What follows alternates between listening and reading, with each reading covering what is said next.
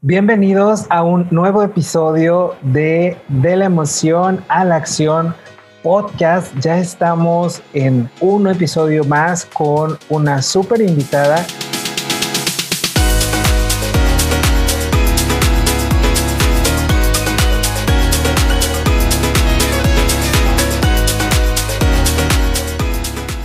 El día de hoy vamos a estar hablando de un tema bueno, va a parecer como siempre disco rayado que lo decimos, de un tema interesante, pero pues es que la verdad, para Becky y para mí, todos los temas que les traemos son interesantes porque son cosas que estamos viviendo, por lo que estamos pasando, por lo que hemos pasado o que seguimos pasando a pesar de estarlo trabajando. Y siempre es con el corazón y con el amor para todas las personas que nos escuchan alrededor del mundo. Así que pues por eso lo decimos, que son súper interesantes, pero este en específico porque existe un estigma, un tabú cuando hablamos acerca de ir a terapia. Y esto nos referimos a la terapia con un psicólogo, con un psiquiatra, con algún especialista de la salud mental, porque inmediatamente lo que podemos escuchar de las personas alrededor de nosotros o incluso de nosotros mismos es, ¿qué te pasó? ¿Estás loco? o verdaderamente estás loco para, para ir a terapia o qué fue eso que te llevó al extremo para poder ir a terapia. Y no es que tengamos que llegar justamente al extremo para poder acudir a terapia, sino que deberíamos de normalizar el hecho de acudir con un profesional cuando por cualquier motivo la carga ya no podemos con ella. No tenemos que esperarnos allá explotar o que físicamente se nos manifieste de alguna forma en el cuerpo, sino que podamos asistir ahora sí que con tiempo y evitar que nos empiece a, a pasar factura en nuestra mente y en nuestro cuerpo. Entonces, eso es lo que vamos a estar hablando el día de hoy. Estoy súper emocionado con nuestra invitada, pero antes de pasar de lleno, quiero darle la bienvenida a mi queridísima Becky. Becky, ¿cómo estás? Hola Memo, muy buen día, buenas tardes, buenas noches. No sé a qué hora nos vas a estar sintonizando ahí en Spotify o donde nos estés escuchando. Estoy muy contenta, muy contenta con este tema. Como dice Memo, es verdad, siempre te llevamos información de valor para que tú la puedas llevar a la reflexión y aplicarlo al día a día. Y así es, yo creo que todos los temas que tanto Memo como yo elegimos es porque alguna vez ya lo hemos trabajado o estamos en ello. Y yo con esta invitadaza de lujo, la cual amo y casi es como una hermana también, ahorita vas a saber por qué, este, ha sido parte importante de, la atención que ha recibido algunos miembros de mi familia e incluso yo en algún punto particular de mi vida. Y este tema es un tema que requiere mayor conciencia, resignificar lo que es hablar de, de la terapia y hablar de psiquiatría, porque es verdad, regularmente cuando dices tomo medicamento o estoy yendo a terapia es oye, estás loco, te puedo apoyar en algo y no es tan malo, es como decir, oye, traigo la caries en un diente, necesito ir al dentista, me duele el estómago o traigo diarrea, necesito algo para que se me pare la diarrea. Es exactamente lo mismo decir, voy a ir a terapia, voy a tomar algo que el, médico eh, psiquiatra me lo está dando, es igual. Entonces, esta invitada, Patti Reynoso, eh, ¿qué te puedo decir? Como en otros podcasts, eh, le voy a echar flores. La verdad es que le voy a echar flores. Yo estudié con ella la maestría eh, y te voy a hablar un poquito de ella antes de echarle las flores. Ella es médico general por la UDG, tiene especialidad en psiquiatría por la Universidad Autónoma de Guadalajara y el Hospital Psiquiátrico de San Juan de Dios. Miembro activo de la Asociación de Psiquiatría eh, Mexicana y con certificación en trámite, eh, también como miembro del Consejo Mexicano de Psiquiatría y maestría en acompañamiento humano, que ahí es donde yo la conocí oye, Pati, yo creo que a lo mejor un día me viste, pero en el San Juan de Dios. No, no es cierto, ¿verdad? Nada que ver. Nada que ver, oigan, para los que nos están escuchando, el, San Juan de Dios lo digo como una broma, pero es un hospital psiquiátrico, entonces por eso le hago esa broma, pero no, nos conocimos en la maestría, ella es como mi hermana, hemos estado dos años y medio compartiendo aula y, y conociéndonos, ahora sí que literal nos desnudamos el alma juntas, entonces ella me dice que soy la hermanita pequeña y para mí es la hermanita mayor. No mucho porque es muy joven ella también, que, que, ella cree que ya está en el cuarto piso. No, no, no, es muy jovencita. No la pueden ver, pero la van a escuchar ahorita. Y bueno, Patti, bienvenida. Esta es tu casa. Vamos a hablar hoy de un tema que me encanta. Muchísimas gracias, Memo y Becky. Yo estoy feliz de que me hayan invitado, de verdad, porque aparte me encanta hablar de esto, me encanta hablar de de mi profesión, de a lo que me dedico realmente, de, me encanta hablar de, de los mitos que se tiene acerca de la psiquiatría, eh, acerca de los psiquiatras, acerca de los medicamentos psiquiátricos, eh, etcétera. Entonces me, encanta hablar de esto para que vean que no es como lo pintan en, en las películas hollywoodenses de terror. No, no tiene nada que ver. Perfecto. Yo creo que, que diste con una palabra clave, no sé, Memo, si a ti te pasa, pero esto de la palabra terror de verdad hay como mucho imaginario, ¿no? A través tanto de las películas de Hollywood como todo el imaginario que hay detrás de la psiquiatría, donde siempre está el psicópata, el sociópata, eh, el asesino en serie, y dices, a ver, sí, sí, hay esos perfiles, pero hay, hay un sector y es más común de lo que tú crees el, el poder asistir con un psiquiatra. Entonces, aparte yo la conozco, es una súper mujer, muy profesional, sabe lo que hace y yo lo he vivido en carne propia porque en algún punto he sido su paciente y lo puedo decir abiertamente. De repente ella nos va a explicar ahorita, pero qué pasa con todas nuestras hormonas y bioquímicos que hay en el cerebro, cuándo se desequilibran y qué es lo que pasa con nosotros. Entonces ella me ayudó en un punto de mi vida a decir, vamos a acomodarte por ahí la dopamina, la serotonina, la endorfina, para que todo en tu vida tome un orden. Exactamente, y es como lo que dices tú, aquí eh, lo estabas mencionando, o sea, ¿por qué si para otros tipos de, de, doctores o de áreas médicas sí podemos asistir de manera como o sea, siendo precavidos, ¿no? O sea, oye, si tengo este síntoma o me duele un poquito la cabeza o siento esta molestia y voy con el doctor en cuanto a la salud mental, ¿por qué no hacemos eso? O sea, ¿por qué no prevemos nuestra salud mental y nos esperamos casi casi a estar al borde e incluso hay personas que estando ah, pasando ese borde aún así no saben que hay alguien que los puede apoyar y tratan de sobrellevar esa situación de la manera en la que el cuerpo les da a entender o es aquí donde surgen pues quizá los vicios y se van al alcohol, a las drogas o a las apuestas, al sexo, lo que tú quieras. Hay N cantidad de formas de escape cuando la persona en realidad no sabe que puede estar trabajando con su salud mental. Así como también en la física hay personas que se esperan literalmente ya tener el diente todo picado para ir al dentista o tener así la llaga enorme en el cuerpo para poder acudir con el doctor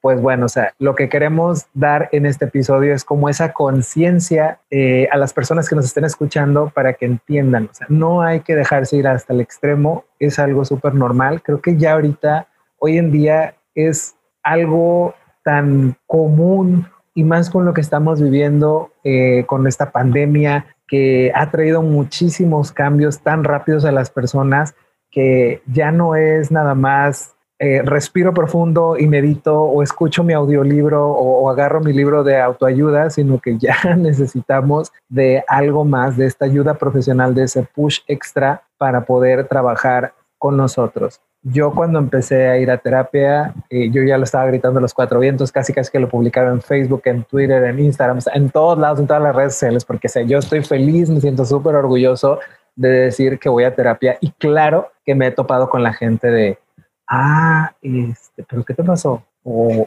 qué tienes, o estás bien, o simplemente se alejan cuando al revés, o sea, yo prefería que estar con alguien que, que, me diga que va a terapia, porque es como, oye, esta persona está trabajando con sus cosas, ¿no? Pero me da muchísima risa y a veces hasta lo hago con toda la intención, como experimento social, de ver qué es lo que está, de ver la reacción de la gente cuando les digo, que voy a terapia, ¿no? Eh, Pati, para iniciar, sí me gustaría como para las personas que nos están escuchando, si nos pudieras platicar como esta diferencia que pudiera existir de ir a terapia con un psicólogo a ir a terapia con un psiquiatra. Ok, eh, para empezar, los psiquiatras estudiamos medicina. Somos como cualquier otro médico, hacemos los mismos años, las mismas materias, los mismos exámenes y nos graduamos de la misma manera al momento de escoger una especialidad como pediatría, ginecología, anestesiología, cirugía, se escoge también psiquiatría. Entonces, también tenemos que hacer el examen para entrar a la especialidad. Nosotros, obviamente, eh, por ejemplo, yo puedo desde atender un parto, porque ahí todavía me acuerdo, hasta tratar una, una infección de garganta, eh, un resfriado, una alergia, pero lo mío, lo mío, lo que es mi especialidad, que para eso después de medicina se hacen cuatro años más, es la psiquiatría. y son este es diferente, por ejemplo, también a la neurología. La neurología es más la parte física, la parte orgánica, la parte que se alcanza a ver y a tocar.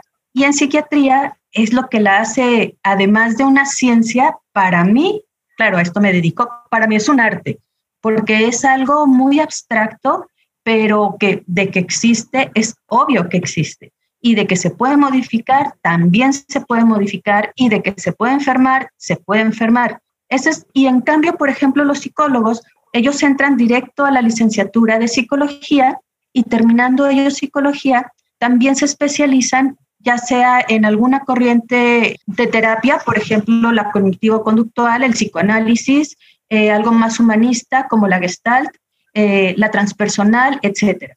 Entonces, digo, también, también los psicólogos estudian muchísimo, pero bueno, son dos vías diferentes. Ellos no estudian esta parte de la farmacología, entonces ellos no dan medicamento. Y nosotros como médicos es prácticamente la primera herramienta que nos, que nos enseñan a usar. Entonces, esa sería la diferencia, no porque el psiquiatra vea eh, trastornos más graves o el psicólogo trastornos más leves, porque también el psicólogo nos echa muchísimo la mano a los psiquiatras para tratar estos trastornos que realmente pueden llegar a ser muy graves. Entonces, esa básicamente esa es la diferencia. Son dos carreras diferentes, se llega de diferente manera al paciente, pero lo que se busca es su salud mental de manera integral. Oye, Pati, aparte contigo es dos por uno, que tú eres psiquiatra y también ya eres psicoterapeuta. Entonces, quien quiera consultar a, a Pati, al final vamos a dejar sus redes sociales porque ella es muy buena en esto que hace. Entonces, Fíjate, Pati, hace rato Memo tocó una, una parte y tú también hablando de salud mental,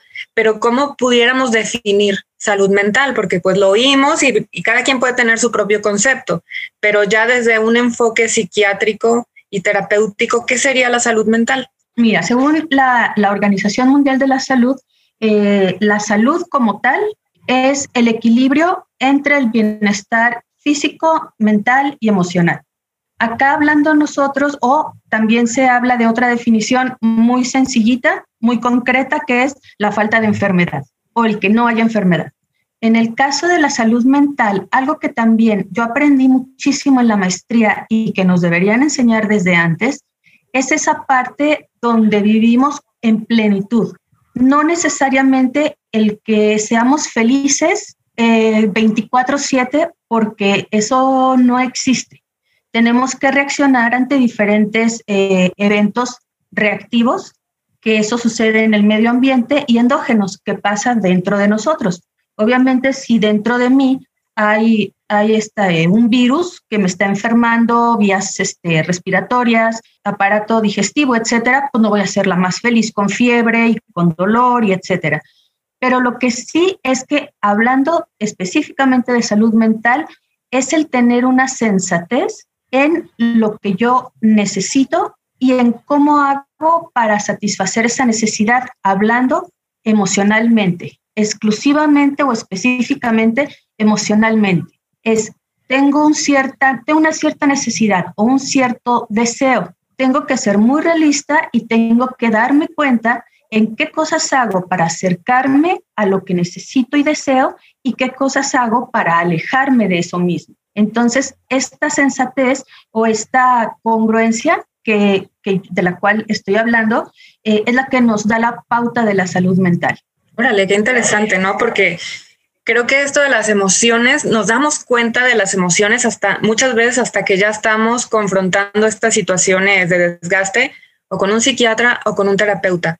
Pero previo a eso no somos conscientes de cuál es mi emoción con la que me estoy moviendo, ¿no? Esta parte la que tú mencionas de eh, eh, cuál es mi reacción, porque naturalmente yo creo que estamos acostumbrados más que responder a reaccionar, ¿sabes? El mismo ritmo de vida, el condicionamiento, como por ejemplo desde pequeñitos dan mucho énfasis a, materias que es parte del proceso de crecimiento, como la lógica, las matemáticas, la física, español, pero de pronto eh, esta parte de la inteligencia emocional en el modelo educativo que tenemos, al menos en nuestra cultura, no existe. Entonces ya te das cuenta porque ya tuviste el quiebre con una pareja y ya estás devastado, perdiste tu trabajo, perdiste un ser querido y aquí es donde te das cuenta y dices, acá, hijo, tengo estas emociones que no había visto que a lo largo de mi vida me han estado descontrolando y teniendo eh, acciones y resultados que no me están gustando. Entonces, imagínate si esto lo pudiéramos hacer desde que están pequeños los, los nenes,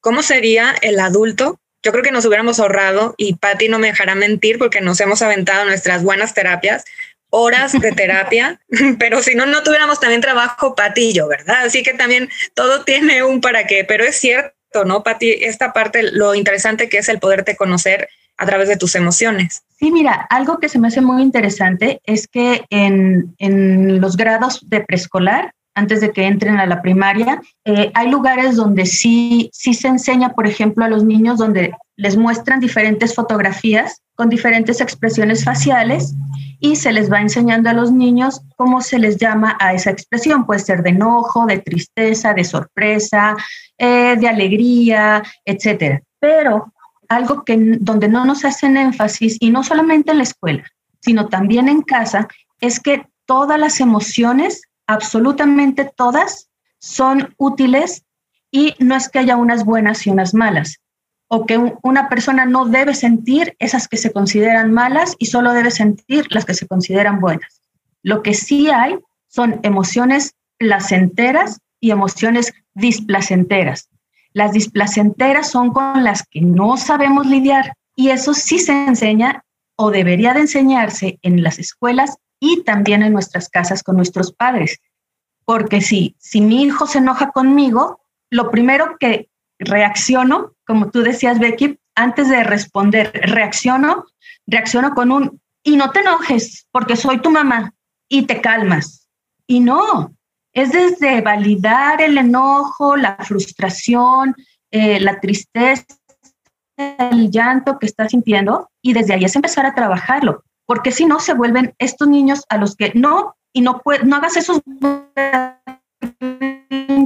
y eso, eso los, hombres no lloran. Entonces, ¿cómo vemos una, un adulto, lo que antes se conocía y más por el psicoanálisis, como, como la neurosis? Entonces, esperamos adultos neuróticos que después necesitan ir a terapia, cuando sí se pudieron haber ahorrado con esta validación y, a ver, qué es lo que está pasando ante tu berrinche, ante tu frustración, ante tu enojo, qué necesitas y también cómo contextualizarlo, porque a veces de verdad que ni de adultos sabemos cómo tomar el contexto. Nomás me siento triste y a veces decimos, estoy triste y no sé por qué. Y es como de, pues si tú no sabes, entonces, ¿quién? Es, es eso, es que no nos no, no es que no sepamos, es que no nos enseñan a reconocerlo, a reconocernos a nosotros también y el ver qué cosa de, de afuera, del medio ambiente, es a lo que estamos reaccionando con tristeza. Fíjate que con esto que dices, Patti, me queda así como que de wow, porque sí es cierto, y más con estos ejemplos donde, y no te enojes que soy tu mamá, o no vayas a reaccionar de esta forma, o no llores, o también con lo que decías de los hombres no lloran, o sea un machito, o sea, como que todas estas palabras que tienen que ver con estos pensamientos de nuestros papás y desde antes de nuestros papás que condicionaban las emociones y que literalmente también condicionaban al niño o al niña, a, la niña a crecer de esa forma como en su cabeza eh, los padres tenían al concepto de niño y niña. Y como dices tú, o sea, crecieron y se convirtieron en adultos que no sabían procesar sus emociones y a la fecha esto les ha traído un problema porque no saben cómo procesar aquello que sienten y lo están transmitiendo a otras personas o por eso no pueden conectar al 100 con otras personas y ni siquiera me voy a meter con las relaciones, con, o sea, con las relaciones amorosas, relaciones interpersonales. Por eso tienen problemas en su trabajo, por eso tienen problemas con el vecino, o sea, hasta con los perros de que no se les pueden ni acercar porque ya les están gruñendo, o sea, de que traen ya como esa mala vibra. Y lo peor de todo es de que el adulto no lo sabe y creo que esto es todavía más frustrante, más traumático porque no saben qué les pasa, se lo atribuyen a otras cosas y es como si estuvieran buscando, como si estuvieras buscando el arete que si se te cayó enfrente de ti lo estás buscando a 100 metros. Jamás vas a encontrar la respuesta. Y eso es como que, ay, y, y ahorita que estabas también mencionando esta parte de que en algunas escuelas sí están trabajando esta parte de la inteligencia emocional, fíjate que mi sobrina va a entrar a Kinder y acá en Tampico eh, hay, un, hay un instituto pues de renombre, se llama Instituto Cultural Tampico, y hace poco tuvo la videollamada de examen, o sea, hazme el favor con una niña de kinder. Pero bueno, Cuando mi hermana me empieza a explicar todo lo que le estuvieron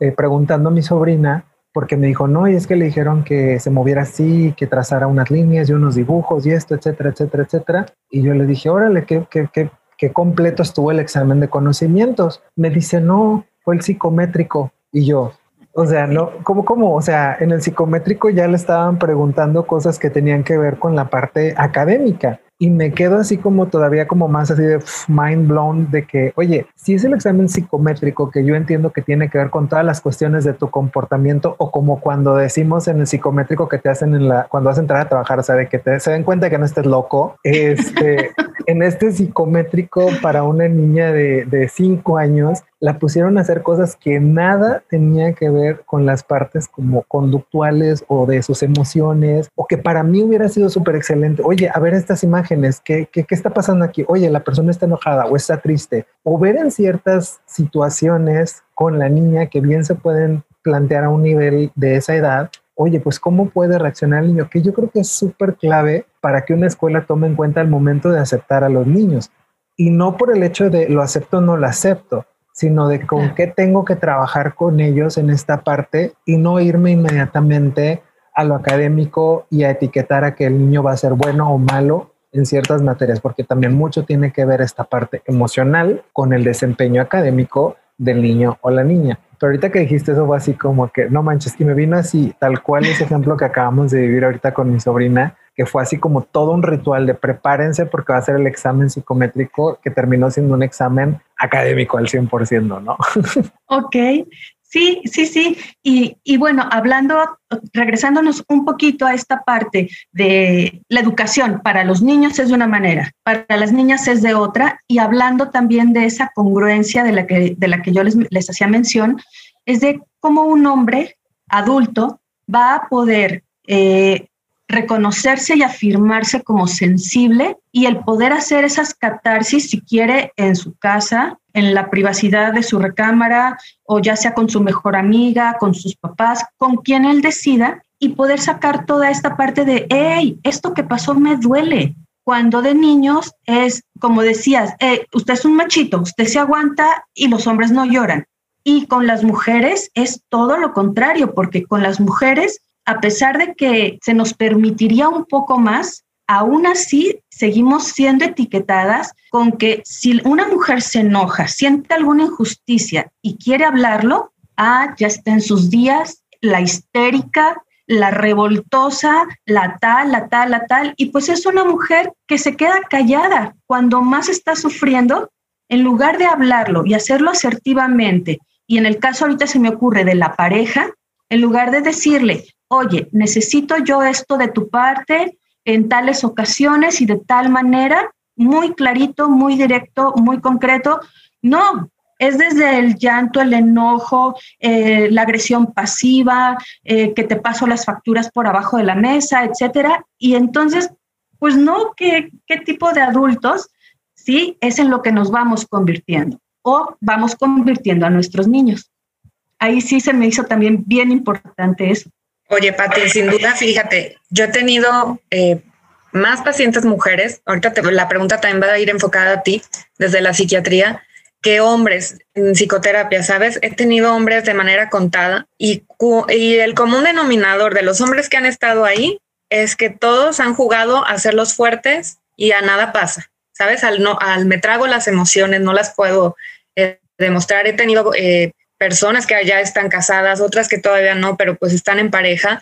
Y el común denominador es este, es que no me puedo mostrar vulnerable o sensible porque pues soy el hombre, ¿sabes? O de repente si lo hago en frente de mi esposa es como, ay, no se te puede decir nada, ya te pusiste de sensible. Entonces fíjate cómo vamos condicionando y cuánta creencia eh, hay eh, con relación al peso tan grande que ponemos a ambos géneros, ¿eh? Tanto uno como el otro, cada quien tiene lo suyo, pero en el hombre veo esta carga tan pesada de tener que ser siempre el macho alfa, nada me pasa, que yo creo que en psiquiatría también ha de costar más trabajo, ¿no? Que llegue un hombre y reconozca el hecho de requiero un apoyo psiquiátrico. Y pasa algo mucho más curioso. Yo me esperaría que cuando conozco a alguien que acepta o que quiere y busca empezar terapia o empezar consulta conmigo, de repente yo sí les hago como esta propuesta de, ¿te sentirías mejor yendo con un hombre como tú, que con el que te puedes identificar, o con una mujer? Se puede decir que del 100% de estos hombres a los que les he preguntado,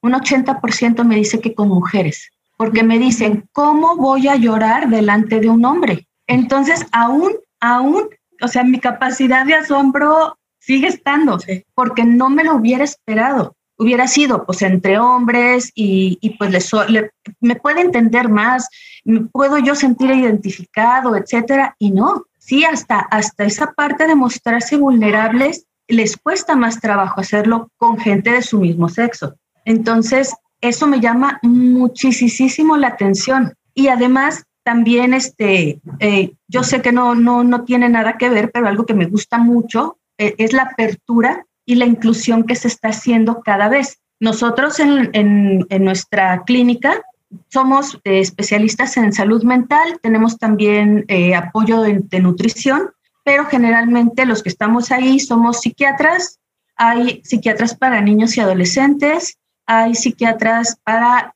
adultos de la tercera edad, y lo mismo psicólogos, psicólogos, psicólogas, psicólogos infantiles, etcétera.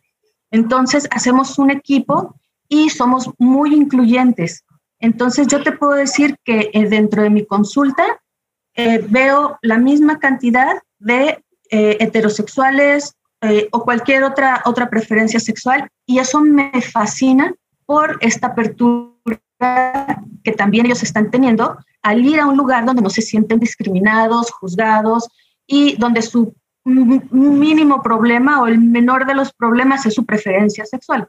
Es todo lo que se trae atrás de eso. Entonces es ahí donde, donde me encanta y, y, lo disfruto mucho, pero de que es por géneros y por, y por preferencia sexual, definitivamente estamos en, todavía en la época, en épocas arcaicas. ni modo, tener, o sea, no me, no me encanta decirlo, pero esa es la realidad. es la verdad.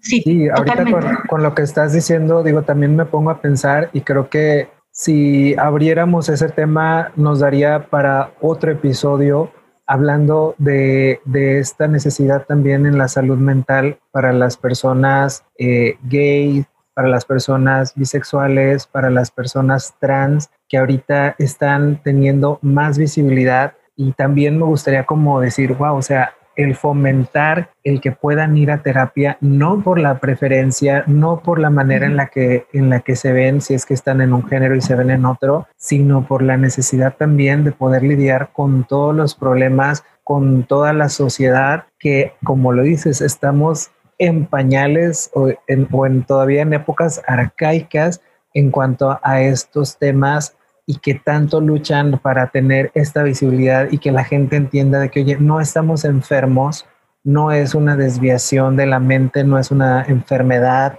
no es algo que se vaya a propagar si te toco, o sea, que es lo más normal del mundo y que son seres humanos, que son personas y que simplemente si lo queremos ver a manera general son seres vivos y ya por ser un ser vivo, un ser perfecto, un ser perfecto del universo es merecen el respeto y su lugar porque aquí están, ¿no? Entonces digo, no me voy a meter mucho en eso, me gustaría igual que lo exploráramos quizá como en, como en otro episodio porque creo que nos va a dar para mucho y también algo que quiero hacer como una pequeña acotación con lo que dijiste, específicamente con los hombres, y yo que lo veo también de repente, es que existen estos términos como el bromance que están surgiendo hoy en día para poder justificar el hecho de que el hombre esté mostrando sus sentimientos o que pueda tener una conexión emocional con otro hombre y que no necesariamente sea romántica, ¿no?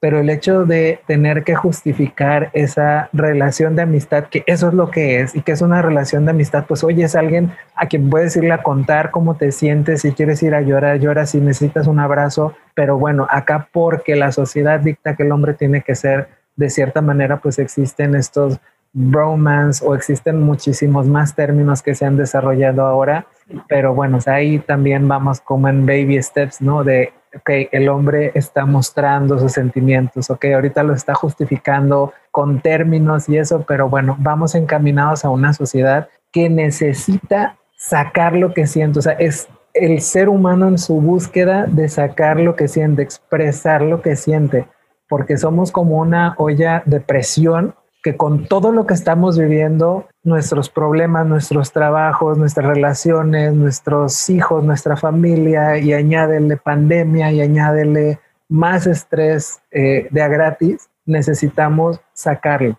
Y no es nada más suficiente el que lo hagas con tu amistad que quizá te va a dar por tu lado, como, como lo decimos, ¿no? O sea, que te va a decir, ay, sí, si es una relación, sí, es un desgraciado, sí, es una maldita, sino que necesitas encontrar como el centro de cada cosa que te está sucediendo, verlo como desde este escenario neutral para justamente trabajar con tu inteligencia emocional, que ya en un futuro si se empieza a repetir algún patrón o vuelve a estar en una situación parecida, pues ya sepas cómo reaccionar y no vuelvas a caer como como en ese mismo hoyo, ¿no? Así que sí es algo que, el ser humano busca constantemente y más hoy en día.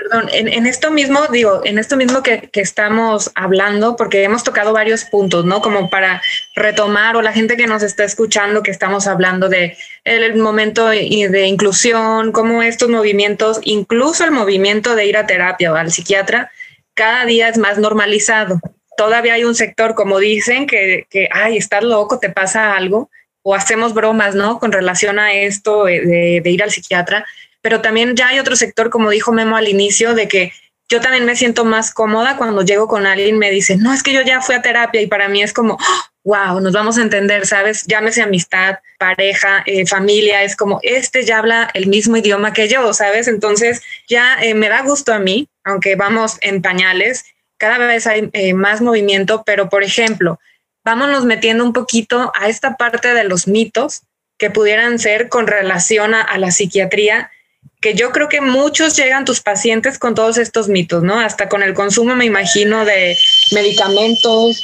Eh, ¿Qué nos pudieras decir con relación a esto? Mira, siempre eh, en una consulta, lo primero que les digo es, te voy a hacer unas preguntas para yo conocerte, eh, algo que tengas que preguntarme a mí, adelante también, con toda confianza. Y yo les hago su historia clínica y después, cuando ya platicamos, cuando se está acercando el cierre de la consulta, siempre pregunto qué opinan acerca de tomar medicamentos. Y puedo, puedo encontrar respuestas como desde, sí está bien, sé que lo necesito, hasta me da mucho miedo, no sé, o no me gustaría a menos que sea muy necesario. Entonces sí me gusta escuchar la opinión de, este, de los pacientes y además yo les empiezo a preguntar que, cuáles son sus miedos, de dónde vienen esos miedos y ahí nosotros damos lo que se llama psicoeducación. Y la, psicoeducación es informar eh, a nuestro paciente, a sus familiares, de qué se trata el tomar medicamentos, qué es lo que va a hacer el medicamento, cómo tomárselo y durante cuánto tiempo porque se le tiene miedo primero a que se vayan a ser adictos, a que todo el tiempo estén eh, ellos, como lo dicen, este, dormidos o atontados o, como muy poco funcionales. Y no se trata, o por lo menos lo que es la nueva escuela de la psiquiatría, es tener al paciente lo más productivo posible y lo más independiente posible con la menor cantidad de medicamentos. Entonces, ese es nuestro objetivo ahorita, el que podamos funcionar con el menor número, ya sea de cantidad o de dosis de medicamentos y por cierto tiempo limitado y se van haciendo evaluaciones. Eso es algo que yo siempre les digo, mira, tómatelo tres meses, en tres meses hacemos una evaluación.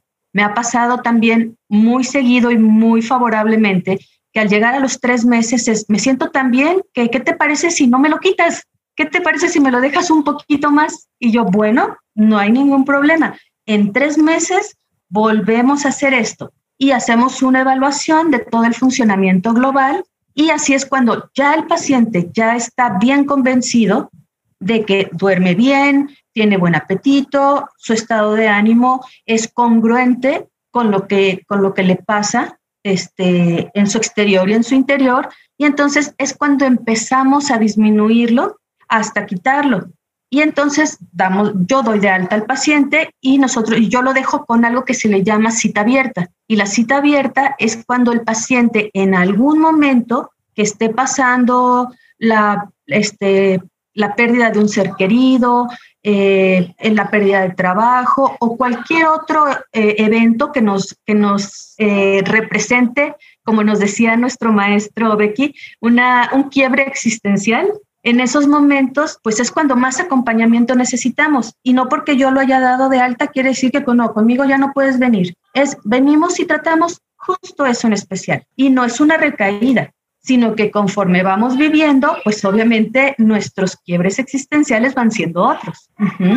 Oye, Pati, yo soy la más feliz. Perdón que te interrumpa, Memo, pero esto lo tengo que decir antes de que Memo te lance la otra pregunta, pero yo soy la más feliz desde que Pati me dio medicamento. Te lo juro, es como que eh, ¿Sabes qué pasa?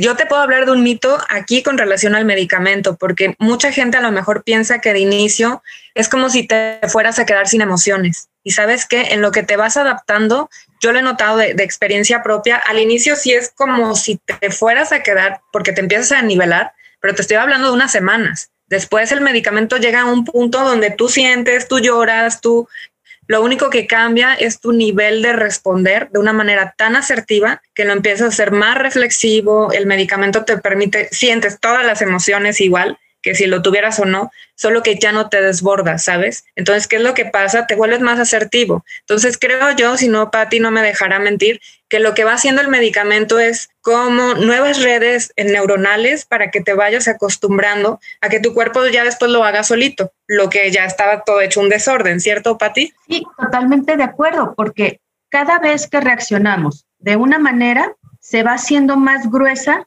esa, esa red o, llamémosle, empezamos, hacemos eh, un enojo y ese enojo, por ejemplo, con nuestra pareja. Ese enojo con nuestra pareja es un hilito, pero nos volvemos a enojar con nuestra pareja y ya son dos hilitos.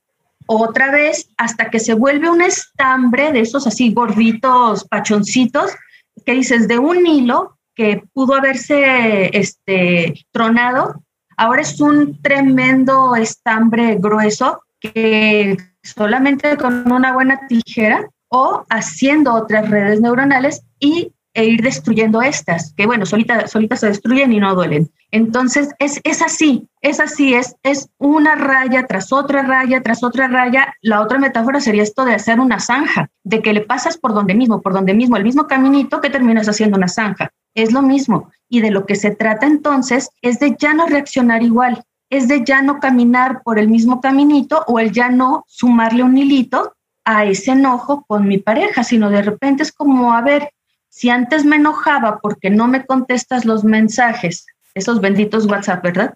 Que me dejas en visto y no me lo contestas y ya me enojé, ah, si después ya en terapia enseñándonos a, a cómo responder, más aparte teniendo serotonina eh, abundantemente para que nuestras neuronas hagan uso de ella en esos momentos de estrés, en esos momentos de adaptación.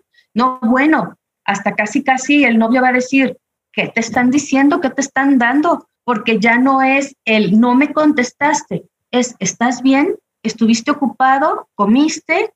Porque no me contestaste y pues de repente me preocupé. Entonces es de, tú no eres la novia que yo tenía, es la misma novia, pero es la misma novia, simplemente mucho más tranquila, mucho más enfocada y no tanto el estar de impulsiva y peleando y viendo a ver qué onda con el otro, porque si además a la farmacoterapia le sumamos la psicoterapia, no bueno, nos va de maravilla, porque entonces es, a ver, el que me dejen visto, a mí que me mueve, porque él me puede dejar en visto incluso porque dejó el teléfono en la oficina y él se fue a hacer un café y por eso no me contesta, pero es qué pasa conmigo cuando no me contestan un mensaje en 10 segundos y me pongo a trabajar en mí, pues es que yo no tengo paciencia o es que soy muy me da mucha inseguridad o es que me siento desplazada, pero ya me estoy enfocando en mí, ya no en el otro y en qué hace el otro y en enojarme con el otro, sino a ver, tranquila, Patricia, sí, es de mejor primero pregunta y pregunta de buena manera,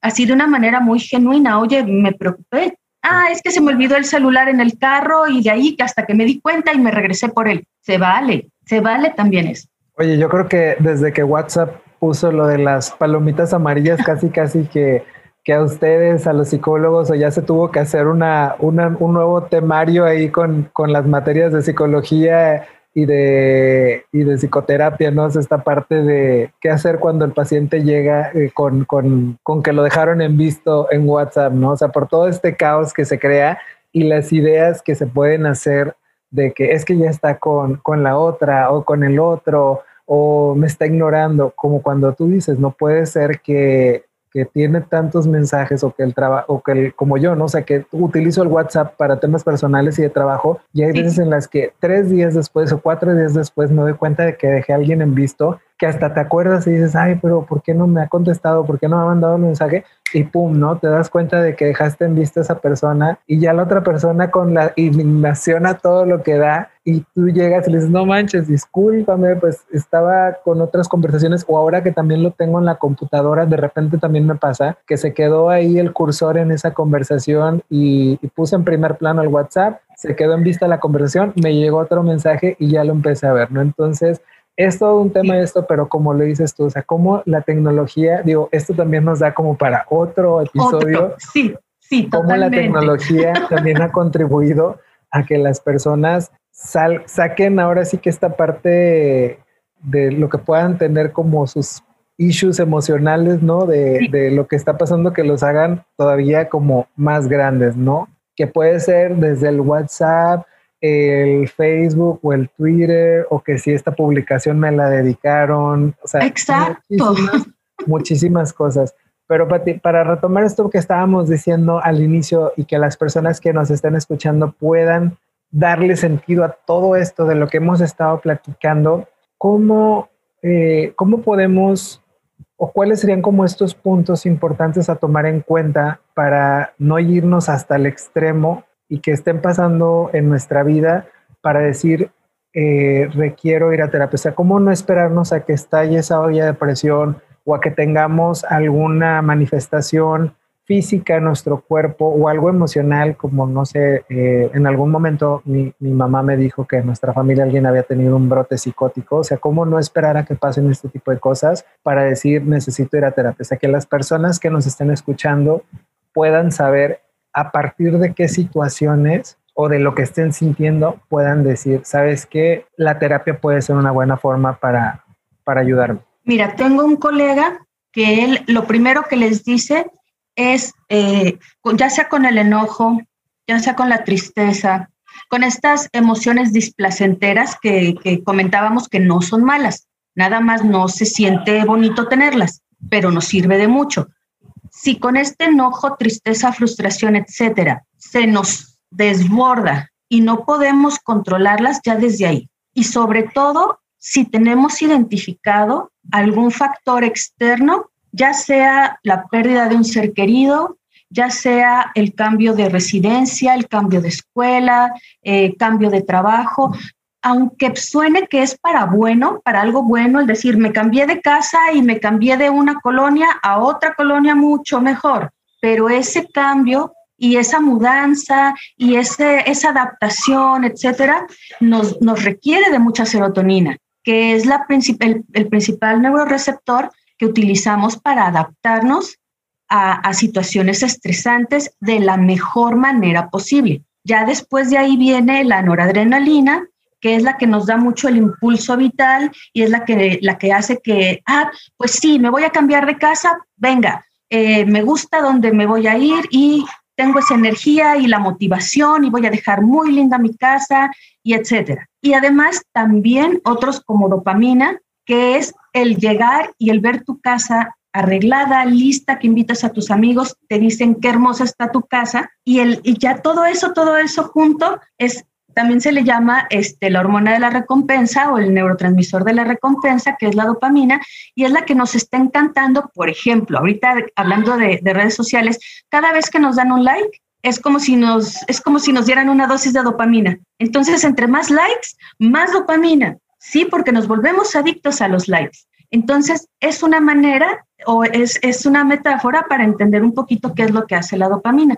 Hay otros neurotransmisores eh, que sería un poquito más, este, más complicado de hablar, pero este, lo que sí, que por favor, en cuanto empiecen a sentir tristeza, pero no esa tristeza donde ves una película, tienes un recuerdo y bueno, igual y lloras, se te pasa y haces tu vida normal. Bueno, porque no es lo mismo tristeza y depresión. Entonces, si ya tienes esa, esa tristeza, pero ya va más allá en cuanto a tiempo, eh, ya la tienes presentando más de 15 días, todos los días y además casi todo el día, entonces ya tienes que ir a checarte. Y puedes ir con quien tú quieras, puedes ir con un psicólogo, con un psiquiatra y al hacer la evaluación se hacen sugerencias.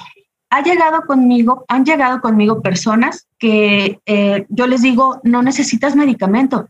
Entonces, hay dos opciones, te puedes quedar conmigo en psicoterapia o yo te puedo enviar con un psicoterapeuta este, que en especial por, el, por la corriente este, psicoterapéutica que maneje, te verás mejor, mejor este, y más, más, más beneficiado.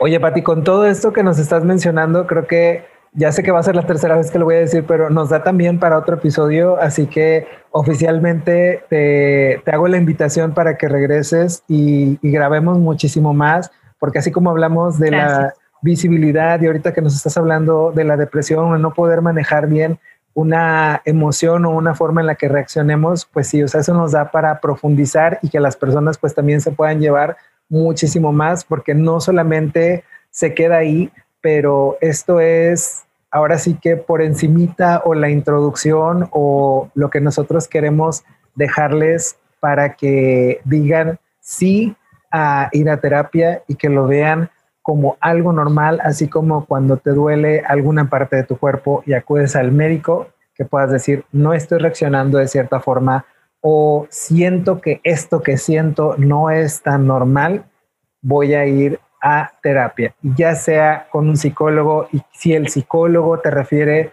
con un psiquiatra, que lo veas tú de la manera más normal, porque el tomar algún tipo de medicamento, como nos lo dijo Becky, o sea, si Becky nos está diciendo que ella lo, lo ha tomado, yo tengo familia también que, que ha tomado eh, medicamento por parte del psiquiatra, es lo más normal del mundo. O sea, no significa que estén locos o que vayan a salir a, la calle y hacer una locura, o sea, no, simplemente se trata de un ser humano que está tomando la responsabilidad de su cuerpo y sus emociones. Así que si lo quieren ver desde otra perspectiva, véanlo desde la perspectiva de un ser humano responsable. ¿Tú qué opinas, Becky? Pues muy, muy interesante. Qué bueno que ya hiciste firmar a Patty, porque nos va a dar para muchísimos más episodios. Pero como dice la frase de Memo, el peor tiempo de la televisión, ¿o cómo va Memo? El peor enemigo, es la frase icónica de nuestra Vero Castro. El peor enemigo de la televisión es el tiempo también de la radio y del podcast, así que ya estamos aquí a punto de cerrar.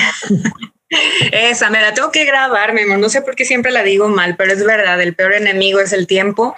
Pero Patti, para la gente que nos está escuchando, porque seguramente hay alguien que a lo mejor con esta información que tú das ya tiene, si ya tenía el gusanito por ahí de asistir a, una consulta, eh, ¿qué les recomendarías? ¿Qué sería como el consejo del día para que esa gente de verdad tome eh, la iniciativa y diga, pues lo voy a hacer, voy a tomar la, decisión, como dijo Memo, de hacerme responsable, responsable de mi salud mental y poder ir al psiquiatra o, o en su defecto también con el psicoterapeuta? ¿Qué le pudieras decir a la gente? Ok, que tanto hombres como mujeres está padrísimo que vayamos al nutriólogo, vayamos al gimnasio, eh, las mujeres vayamos a pintarnos el cabello, a arreglarnos las uñas, etcétera. Y si van a terapia o van a una valoración, ya sea con psiquiatra o con psicólogo, es el mayor acto de amor y autocuidado que pueden hacerse a sí mismos y que le pueden estar dando de ejemplos a las personas con las que vivan, ya sean con sus hijos, con su pareja, con sus hermanos, con sus roomies, etcétera. Así es como me gustaría que lo vieran, como el máximo acto de amor y autocuidado que un ser humano puede hacer, hacerse responsable de su bienestar y así como luce hermoso un nuevo corte de pelo, así como luce hermoso unas manos ah, recién arregladas, así también lucen de hermosos los seres humanos con una sonrisa o con un semblante de tranquilidad y plenitud. wow, qué bonito. Me encanta. Gracias. Sí, definitivo. Mira, se me eriza el cuerito, no se ve ahí en la plataforma. no hay esa función, pero es verdad. O sea, muchas veces gastamos dineral en, en el tinte, en el corte, el pedicure, la ropa, lo que sea. Y muchas ocasiones, o sea, está bien, es parte también del amor propio el arreglarte, pero también hay personas que desde ahí buscan eh, llenar como ese vacío y a lo mejor lo que requieren antes de todo el, tuneado que te vas a dar es ir al psiquiatra o ir al psicoterapeuta. Entonces creo que sí, sin duda es como eso, lavarte los dientes, eh, lavarte el cabello, pintarte las uñas, es ir al psiquiatra. Sí, tal cual. Así que a las personas que nos estén escuchando, ya lo saben, ya sé si lo quieren ver desde una perspectiva de responsabilidad o como el regalo más hermoso o como así te puedes ir a arreglar al salón de belleza o a tener un super cuerpazo en el gimnasio, también se vale trabajar la mente, se, se vale trabajar las emociones, para eso nos puede ayudar muchísimo ir a terapia. Así que, Patti, ya para terminar, las personas que ahora sí no tengan idea por dónde puedan comenzar, si pueden empezar contigo, cómo pueden contactarte, si tienes alguna red social que quizá este, puedan contactar contigo o, o en tu consultorio, o sea, para que puedan ponerse en contacto directo y decir, ya quiero empezar, quiero que guía en este camino, ¿cómo pueden conectar contigo? Pues sí, yo de redes sociales solamente manejo Facebook, tal cual, Patricia Reynoso, así me encuentran. Y eh, no sé si pueda dar el teléfono del consultorio. Sí, adelante. Es 33 33 33 31 44. Perfectísimo, fácil con tanto tres. Sí.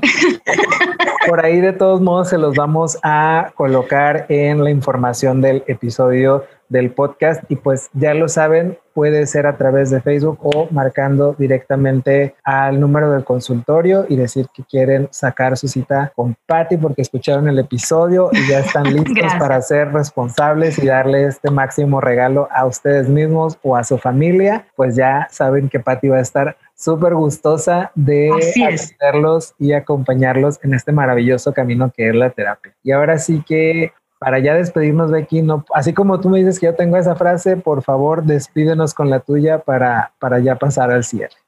Mi frase icónica también como la de Memo, eh, dependiendo de la hora que nos estés escuchando, ¿verdad? Porque yo sé que el podcast es muy variable, pero si es de día, es de noche, estás cenando en el gimnasio, eh, estás esperando un vuelo, ojalá, porque ya nos hace falta viajar a muchos, hagas lo que hagas, por favor, hazlo rico. Yo soy Becky Mercado y me encantó acompañarte y más con esta hermosa que también es mi gran hermana mayor y mi querido otro hermano, pero él es menor, Memo. Así que muchas gracias.